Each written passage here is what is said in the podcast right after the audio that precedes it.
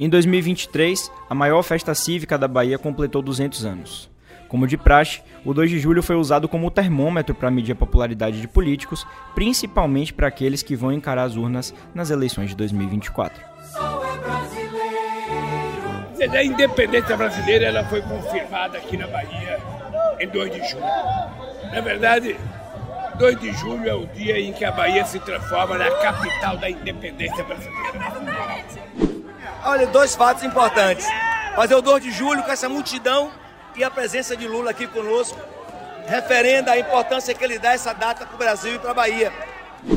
Essa é a data mais importante da nossa história. É uma data que inspira o povo baiano. O povo baiano foi decisivo para a independência do Brasil. Para hoje a gente ser essa nação maravilhosa. Então que essa data sirva de inspiração, de entusiasmo, de é, dê muita coragem ao nosso povo para seguir realizando os seus sonhos. A Semineto veio ao evento hoje? Não, ele avaliou que esse ano não deveria participar. Tem jurado, independência, independência ou morrer. Além disso, o bicentenário da independência da Bahia levou uma multidão às ruas do Centro Histórico de Salvador que apreciaram a festa e não estavam nem um pouco preocupadas com as autoridades presentes. O terceiro turno desta semana debate a partir de agora se a festa serviu como parâmetro para medir quem pode ter o protagonismo na disputa eleitoral do ano que vem. Regerar, regerar nossas ações, com tiranos não combina. Brasileiros, brasileiros, corações. Começa agora o terceiro turno. Um bate-papo sobre a política da Bahia e do Brasil.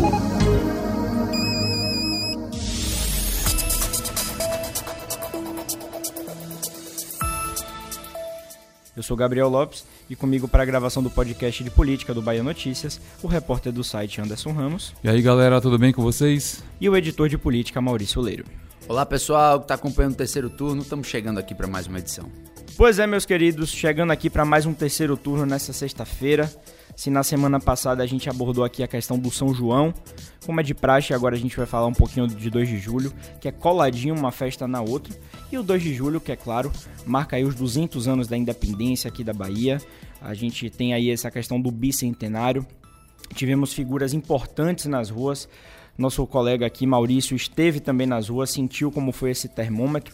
E é claro, né? A gente sabe que uma festa dessa magnitude atrai os olhares de políticos. Como todos sabem, em 2023 a gente não tem eleição, né? não é um ano eleitoral, a gente tem esse ano de pausa, mas pelo que nos consta, os bastidores andam aí a todo vapor, bastante agitados, com vistas na campanha eleitoral que promete ser quente em várias cidades e quem não é visto não é lembrado, né, Anderson? Gosto muito desse ditado, inclusive. Pois é, Gabriel, claro que sim, né? É uma festa né, que reúne sempre aí um mar de gente, é claro, é um prato cheio para qualquer político, né? O 2 de julho é tradicionalmente uma festa que carrega um simbolismo político muito grande, né? E tanto aí a esquerda quanto a direita aproveitam, né? Buscam e aproveitar o máximo do momento. Sendo assim, é normal você ir à festa e, né, se esbarrar aí com algum, alguma autoridade, algum agente político, não é isso mesmo, Maurício? E me esbarrei com alguns, viu, Anderson? Estive lá e posso garantir que muita gente também esteve para tirar uma casquinha ali da festa.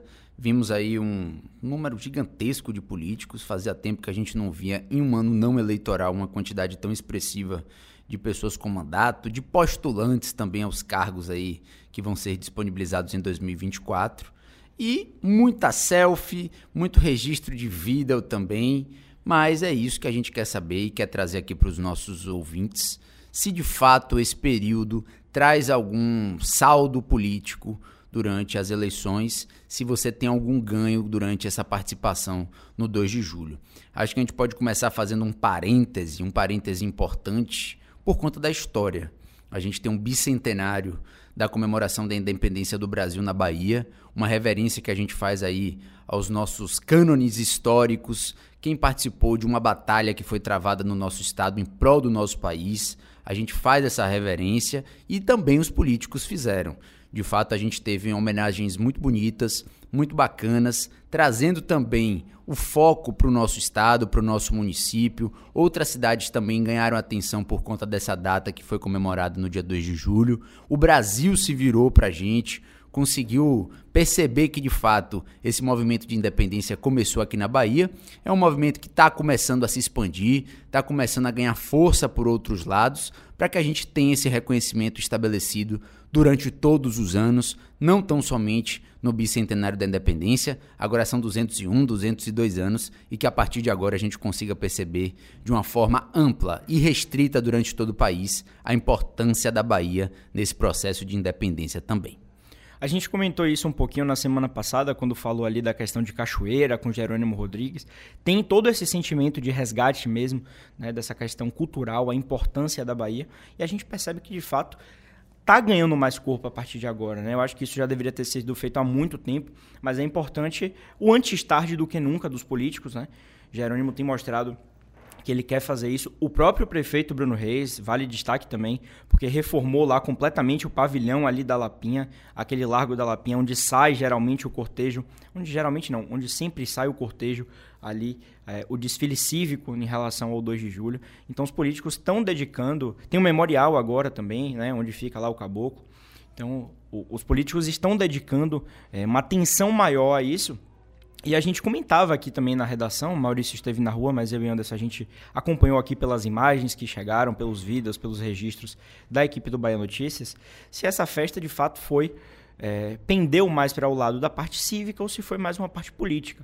A gente está em um ano que não é um ano eleitoral, mas os bastidores estão firmes em relação a isso. Maurício pode falar um pouquinho mais em relação ao grupo que ele acompanhou, que foi o grupo de Jerônimo. Falou, teve direito a, a a entrevista com Margarete, com a ministra Aniele. Falamos também com Lula rapidamente, o ex-governador Rui Costa, o ministro Rui Costa, o próprio Jerônimo. Então, ouvir de quem estava na rua, eu acho que é um, um retrato mais fiel ao, ao, que foi esse 2 de julho. É, os 200 anos da, da independência é um marco muito importante. Então, eu queria que você desse um pouquinho, um lampejo aí, Maurício, sobre isso. Você acha que pendeu mais para a parte cívica foi um misto ou pendeu mais para a parte política? Acho que foram balan foi uma balança equalizada, Lopes. A gente teve momentos que todos se juntaram para fazer as homenagens, prestar suas, as suas demonstrações de respeito a todo esse processo histórico, mas é inevitável a gente dizer que a balança política foi colocada para um peso, foi colocada para jogo. A gente teve a presença, nada mais nada menos, do presidente da República participando de um cortejo. Se isso não tem um impacto político, eu não sei mais o que pode trazer impacto.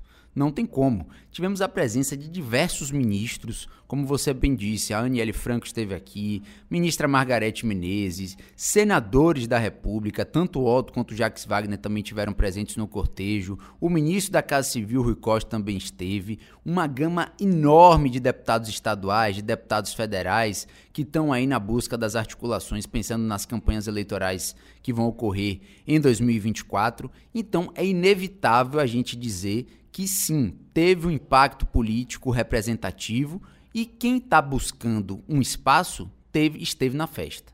Acho que do grupo que tem o comando hoje, do governador Jerônimo Rodrigues, as principais figuras estiveram nas ruas, tiveram ali com seus grupos, com suas organizações, na tentativa de se apresentar, de colocar a cara na rua, de fazer um, um debate amplo daquele período e, é claro, capitaneado também pelo presidente da República. Foi um mar de gente atrás do presidente. Não teve como você se esconder.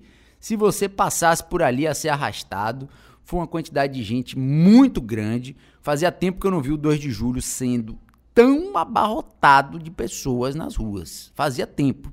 A gente teve um, uma pausa de dois anos aí por conta da pandemia, mas nem antes da pandemia eu vi tantas pessoas ali. Quem esteve nos últimos anos também comentou isso, falou, sinalizou que de fato tinha um quantitativo de pessoas muito grande. E olhe que não era ano eleitoral. E é um alerta que eu faço. Isso é importante. Imagine no ano que vem, que é um ano de disputa das prefeituras, que a gente vai ter deputados federais, deputados estaduais concorrendo. Como não vai ser o cortejo do 2 de julho, capitaneado aí também por Jerônimo Rodrigues. Viu?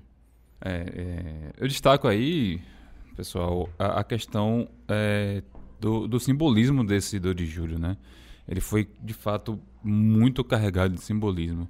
O maior deles, claro, é, é o bicentenário da independência do Brasil na Bahia, né? É, 200 anos aí de 2 de julho, é uma festa cívica maravilhosa, né? É, é, que orgulha muito para a gente uh, que é baiano. E, e, e é claro, né, é, além desse simbolismo cívico, a gente teve o simbolismo político, né? Simbolismo político de ter o primeiro governador indígena participando da festa, né? E Jerônimo estreou como governador no 2 de julho, né? Isso é um fato bastante simbólico. É, tivemos aqui um presidente da República participando da festa. Não me consta, não consegui confirmar isso, mas algumas pessoas é, é, afirmam que é essa a primeira vez que um presidente vem na festa. Não consegui confirmar isso, foi um, é um dado bem Ano difícil. passado o Bolsonaro veio na data, mas, Mas ficou não no na farol festa. da Barra numa É. motociata, não foi, Não Maurício? na festa. Na Orla de Salvador. Justamente. É, então, E ano passado Lula era candidato ainda. né? era candidato. é. Ano passado a gente teve aí que quatro. um hall de presidenciáveis, né? né? Ciro Gomes, Tebet, Lula, e- Tebet, e Sofia Bolsonaro Manzano. tava na, na Barra, né? Sofia, foram cinco. É, pois é. Foram cinco. Então, é, é, a gente vem, vem com, com o 2 de julho, é, com, o- fazendo 200 anos e com a festa cada vez mais abarrotada de gente, né? A gente observou aí, vai falar até um pouco disso mais adiante, é, é, o, a atenção que foi dada à festa, tanto na mídia local, que já é normal, mas na mídia nacional também teve um espaço muito grande. Né? E a gente vê isso cada vez mais. Né? A gente, é, coment- antes do, do programa começar, a gente comentava aqui que ano passado fomos eu e Gabriel é, é, na festa, mas tinha esse chamariz, né? que era um, ano eleitoral, a gente tinha aí quatro é, presidenciáveis na festa, Uma demanda reprimida de estar Uma vindo de dois anos reprimida. sem os festejos, né? Pois é, e a política tomou conta, né? Isso aí a gente não não é, não, há, não há o que discutir, né? A política tomou conta totalmente da festa do ano passado, É, enquanto esse ano a festa cívica também é, é, é, teve uma importância assim incomensurável, né? É, mas aí eu destaco também que que a festa cívica eu acredito que tenha prevalecido um pouco mais é, pelo fato de que os agentes políticos, de fato, focaram na festa. Né? Apesar de nós jornalistas sempre tentarmos colocar fogo, eh, colocar linha na fogueira, fazer uma pergunta outra mais capciosa, mas no geral não houve uma repercussão muito grande de, de, de, de alguma declaração, de alguma rusga política. Né? É, é, a grande maioria dos, dos políticos focaram mesmo no, no, no ato cívico, Ao menos assim É. no discurso, né, Anderson? é, Que a gente nota só muito- de estar lá você já sabe que é um, é um- é ato político, quer querer que não. Foi o que, que é, muito, o próprio Jerônimo Rodrigues falou quando foi perguntado sobre isso, se a vinda de Lula aqui era um ato político ou cívico. Ele disse que não, é um ato cívico. A gente sabe que é um ato político também, né? Então, é, é, é- é algo de fato a ser, a ser destacado, essa questão dos 200 anos da Bahia no Brasil, mas é claro que houve sim uma, uma, uma questão política, né? É claro, você está ali, é, é, é um termômetro para quem quer se candidatar. É claro, não, não estamos em eleitoral, mas é, é, é aquilo, né? Para quem trata de política, para quem está acompanhando a política, sabe que as conversas já começaram e os, os- as peças já estão ali no, no jogo, né? Já estão se posicionando e quem ficar para trás é, é, vai, vai sair prejudicado na corrida do ano que vem. Além disso, eu gostaria também de apontar que Bruno Reis não ficou para trás. viu? A gente comentou sobre Jerônimo Rodrigues, falando sobre o quantitativo grande de políticos de expressão que esteve ao seu lado. Os azuis É, agora, né, Maurício? Mas foi todo mundo de azul mesmo. A gente viu um mar de pessoas, um mar de aliados, um mar de vereadores, um mar de pessoas que têm vínculo com a prefeitura aqui da capital baiana presente no domingo, no 2 de julho. Muitas pessoas mesmo fizeram questão de também encorpar, encorpar aquele, aquele grupo de pessoas que vai ali, faz sua, seu movimento, faz sua gritaria, mostra força também. Acho importante destacar isso, porque, querendo ou não querendo, é um embate de, de, de titãs. E quando a gente tem aqui em Salvador uma disputa à reeleição, Bruno Reis precisa justamente se ajustar e manter a cabeça no lugar na ideia de tentar a reeleição. E acho que foi o que ele fez, fez uma convocação ampla aí para boa parte da- das pessoas que têm vínculo com a prefeitura de Salvador, arrastou muita gente, Terminou Colocou- o percurso. Fez, fez todo. Embaixo de chuva. E o final também marcado por chuva. Não teve medo, tirou foto com todo mundo. O celular é a prova d'água, ele não se intimidou também com isso. Fez muitos vídeos também, mas mostrou. Mostrou a força que ele tem no município aqui de Salvador. Mostrou que tem a base de vereadores controlada e sob sua tutela também. Isso é muito importante para acabar com rumores de que vereadores estão indo para lá, estão indo para cá. Não, conseguiu juntar o grupo de uma forma coesa, de mostrar força durante esse passeio do 2 de julho e também, é claro, tendo como referência o presidente Luiz Inácio Lula da Silva. Você, como prefeito de uma capital, imagine só você disputar o, o- o grito com o presidente. E fez testa, fez testa sim. Foi uma disputa bem equilibrada. Bruno conseguiu atender aí os desejos e mostrar que, de fato, em 2024 vai vir muito forte para essa disputa da prefeitura aqui da capital. Se a gente está falando dessa relação aí, festa cívica, questão política, eu vou destacar um momento que eu acho que a política prevaleceu dentro do 2 de julho. Na verdade, são dois momentos em reflexo de um momento. Quando o Bruno Reis dá uma declaração falando sobre a questão da retração populacional de Salvador. A redução, né? A gente teve o censo recentemente, aquele censo que estava prometido para 2020, mas veio questão de pandemia e só saiu no ano passado, então virou o censo 2022. Mostrou que Salvador perdeu quase 10% de sua população. A gente já estimava uma população ultrapassar a casa dos 3 milhões, tivemos uma retração que Salvador hoje tem 2 milhões e 400 mil habitantes. Então, ao ser questionado sobre isso dentro do 2 de julho, porque é um momento de você falar sobre a cidade, é um momento de você projetar, é um momento de você falar sobre investimentos também, por que não? Bruno Reis respondeu que o que estava fazendo com que a população deixasse Salvador, Salvador não despertasse mais o interesse, digamos assim, seria a questão da violência. E isso é um recado claro ao governo do estado, é um recado claro ao governador Jerônimo Rodrigues sobre a questão da segurança pública no nosso estado. Então Bruno Reis jogou lá do outro lado, lado dos vermelhos, que no 2 de julho, no 2 de julho eles estavam de branco, não foi Maurício? Camisa branca. Jogou no colo e falou assim, ó, esse problema é de vocês. Salvador, a capital do estado, está com a retração populacional em relação eh, ao último censo, de 2010 para 2022, por conta da violência. As pessoas não têm mais interesse em morar em Salvador. E aí, não ficou barato.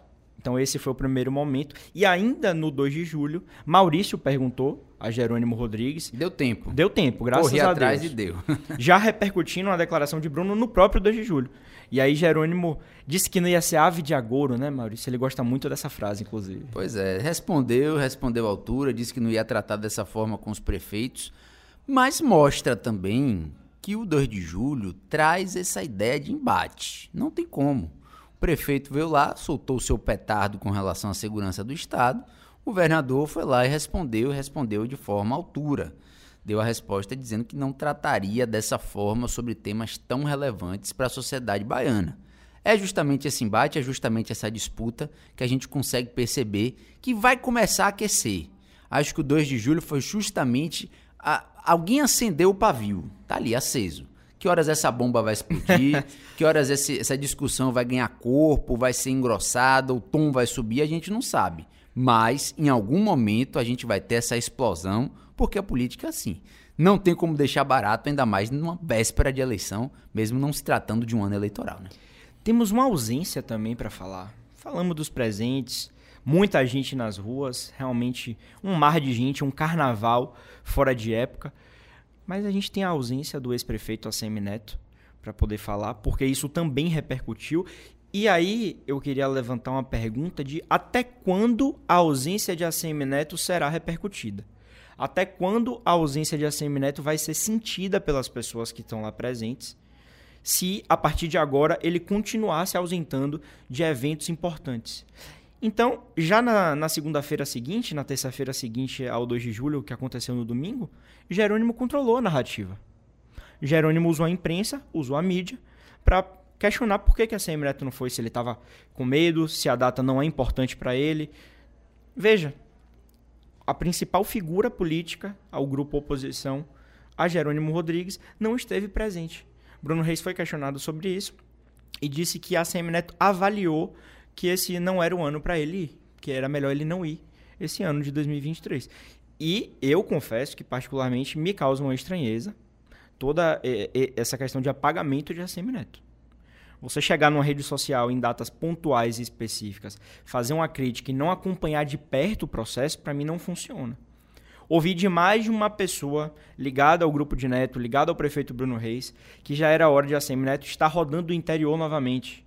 Vendo de perto quais são os problemas, vendo de perto como é que ele pode dar soluções. Obviamente ele não tem mandato, mas é um político importante, com atuação importante, principalmente junto aos seus deputados, do próprio União Brasil, que podem destinar emendas, que podem ajudar com o prefeito parceiro é, a esses deputados, mas não.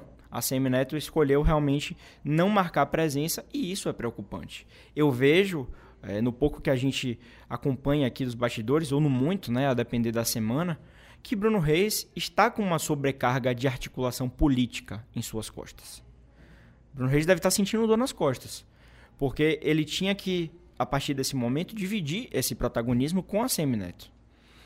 E o líder, né, é, o seu padrinho, decidiu realmente não participar do 2 de julho esse ano. É, a falta de Neto já foi sentida, né? É, talvez tenha sido o primeiro.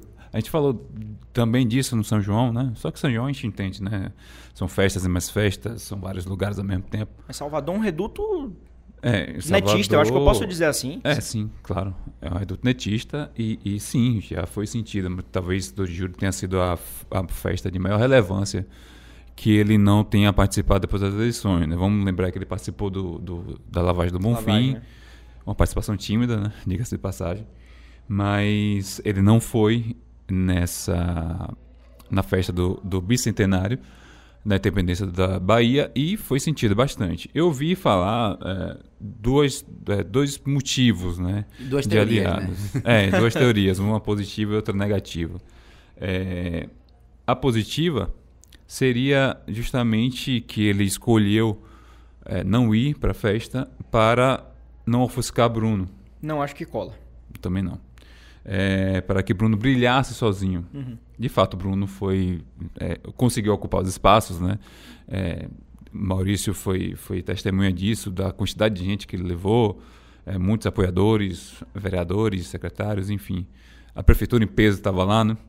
É, mas eu acho que prevaleceu o aspecto negativo da, da, da ausência dele, né? Que o que a gente acabou de falar aqui é, quando Jerônimo, por exemplo, foi questionado sobre a presença de Lula, ele é, é, destacou o caráter cívico da presença dele, não político.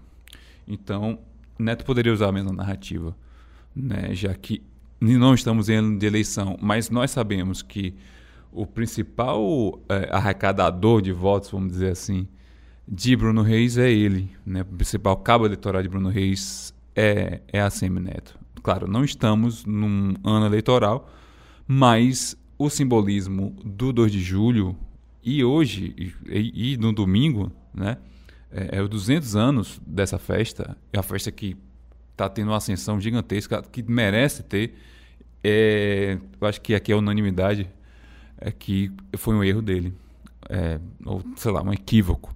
Mas não pegou legal no meio político. Né? Em geral, isso não pegou legal. Então, eu acredito que, que de fato está na hora de Neto voltar aos holofotes, né? Está na hora de Neto talvez assumir é, é, essa liderança do grupo que é dele, né? Quer queira que não, as, as definições passam por ele, mas é, não é isso que está aparecendo agora, né? É, não é isso que está é, é, se mostrando, né? Parece que ele está meio, meio escondido e, e não, não não, não demonstra a liderança que ele tem. O que a gente tem visto de fato é uma sobreposição, talvez, de Bruno Reis. E o exemplo claro, notório disso, foi a principal polêmica que a gente trouxe agora há pouco. Quem acabou respondendo Jerônimo Rodrigues foi Bruno Reis, não foi a Semineto. Quem ganhou o direito de resposta ali, direcionado para ele, do governador Jerônimo Rodrigues, foi Bruno Reis. O embate hoje tem sido protagonizado por essas duas entidades. São dois políticos que estão em, momentos de carreiras diferentes, mas que a gente consegue perceber que vão se tornar, de certa forma, a liderança caso o panorama se mantenha. Se a gente tiver uma continuidade de submersão de Assemineto nos principais momentos políticos, nos, nas principais decisões, pelo menos à frente dos holofotes, a gente vai ver Bruno Reis ganhando um destaque cada vez maior e se tornando o político de maior proeminência do grupo. Vai ser esse o cenário caso a gente não tenha uma alteração de comportamento do ex-prefeito aqui da capital baiana. Jerônimo Rodrigues, hoje em dia, quando vai soltar um petardo, não fala mais de Assemineto. Há bem pouco tempo ele falava, comentava sobre a campanha eleitoral. Hoje O ex-prefeito. O ex-prefeito. Hoje em dia ele cita nominalmente Bruno Reis. Então você já vê uma mudança de foco sendo direcionada. Neto permanecendo, como eu digo, escondido, ele não vai conseguir, obviamente, atrair os holofotes, não vai conseguir, obviamente, atrair o, o olhar da população que tem nele, em certa parcela, e foi traduzido isso nas urnas em 2022. Claro, tem a sua adesão, tem pessoas que acreditam nele sendo o nome de oposição. Mas com essa submersão, acredito que tende a Bruno Reis ganhar cada vez mais destaque e acho que pode trazer um problema aí pro grupo também, viu? Pode ser. As cobranças já estão acontecendo nesse sentido, eh, principalmente dos deputados, que são ali os políticos que têm mais voz né, em relação a isso. Recentemente conversei inclusive com o deputado federal Arthur Maia, que está tendo um- uma atuação muito importante em Brasília, e ele cobrou, né? Disse que Neto ainda é uma pessoa que pode contribuir muito dentro do grupo, contribuir muito para a Bahia, e que ele espera que Neto volte ao debate, volte ao, ao diálogo em relação a isso o quanto antes. Eu acho que a questão do mandato também conta muito, a gente não pode ser ingênuo a esse ponto. A Semineto hoje é uma pessoa sem mandato. Bruno Reis é o prefeito da capital. Ele fez o sucessor. Então isso conta, isso não pode ser desprezado. A Semineto não ocupa mais um lugar em que ele é, é, traz para ele essas, esses posicionamentos, essas críticas ao governo, porque ele não tem mandato. Mas ele precisa costurar bem, arrumar esse meio de campo, porque, ao meu ver, Bruno Reis está sobrecarregado nesse sentido. Bruno Reis tem coordenado as ações. Bruno Reis se divide entre a prefeitura, as articulações políticas do grupo, viaja para Brasília para resolver pautas nacionais que impactam também a cidade e os municípios, participa da Frente Nacional de Prefeitos, volta, movimentação na prefeitura, secretariado, partidos, discussões e tudo isso no discurso público, é claro, dizendo que só a partir do ano que vem. Mas a gente sabe que já está acontecendo. E precisa acontecer desde agora, caso as pretensões do grupo eh, sejam colocadas a partir de agora. E falando em pretensões, é isso que eu ainda tento fazer uma leitura. Diante de todos esses sinais que a Semineto tem dado, qual é a pretensão de a Semineto na política? Eu tenho certeza que não é ficar na Fundação Índigo o resto da vida dele. Ele vai focar, então, na parte empresarial, como ele tem feito depois da campanha, é um ponto. Mas ele vai sair totalmente da política? Me pergunto o que é que o original acharia disso, o avô. Queria muito ver um conselho é, do avô de ACM Neto em relação a essa movimentação, o que é que ele teria para dizer. Né? Então, tudo isso são perguntas que a gente coloca aí já para o ano que vem. Pois é, Gabriel, mas para além disso, teve momento divertido também lá, não hum. teve somente coisa petardo de um lado, apertado do outro. Teve o deputado federal, o pastor Sargento Isidoro, oh. com a Bíblia na mão, passeando para cima e para baixo. Uma novidade isso, é, né? Nunca vi é, isso nunca vi, nenhuma vez. Pois é. teve, teve coisa engraçada também. O, o, âmbito político, ele também tem essa coisa mais do, do, do da piada, né? Não tem como a gente presencia, é, a gente presencia ver algumas coisas e de fato aconteceu.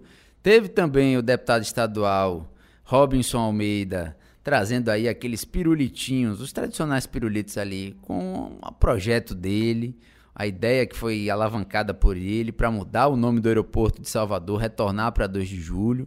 Balançou bastante, teve gente fazendo cara feia quando via passar aquela plaquinha também. Teve, teve, teve coisa engraçada, não foi somente essa política engessada que a gente costuma ver, não, viu? É, nessas festas populares, né? A pessoa aproveita para usar do humor aí para aparecer e tal. Mas essa questão do aeroporto é algo, é uma polêmica, né? Que é, é, em outros anos a gente viu isso, algumas tentativas, já nascia algo natimorto, né? Mas agora parece que, de fato, o pessoal está encampando essa, essa proposta aí, né? Talvez pelo, pela questão dos 200 anos da independência, mas é, é, é, algo a se, a se prestar atenção, né?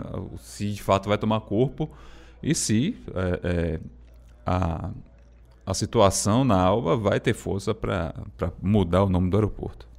É. Atinge diretamente o grupo né, oposto ao governador Jerônimo, uhum. essa questão de mudança. E aproveitaram também a simbologia, né? Já que está falando 2 de julho desse é. resgate tem um aeroporto com o nome 2 de julho novamente faria certo sentido, né? É o que eles defendem. É, a política sempre dá um jeito de aproveitar das coisas, né? É. Então É. essa aí foi, de fato, foi uma jogada interessante para o assunto voltar à tona, para experimentar, né? Para verificar se, se apegar, se até adesão popular. Não sei qual é o resultado disso, mas é, é, acho que é bom a gente acompanhar durante os próximos dias aí para ver se, se isso vai tomar corpo ou não, né? A Assembleia está de, tá de recesso, talvez o assunto já, já morra nesse período aí, mas é, é algo interessante para a gente observar que a política sempre se aproveita das, das situações. O deputado Robinson Almeida encampou essa, essa narrativa aí em prol do aeroporto se chamar 2 de julho. E vale lembrar que Robinson meio que se colocou aí à disposição para a Prefeitura de Salvador também, não foi, Maurício?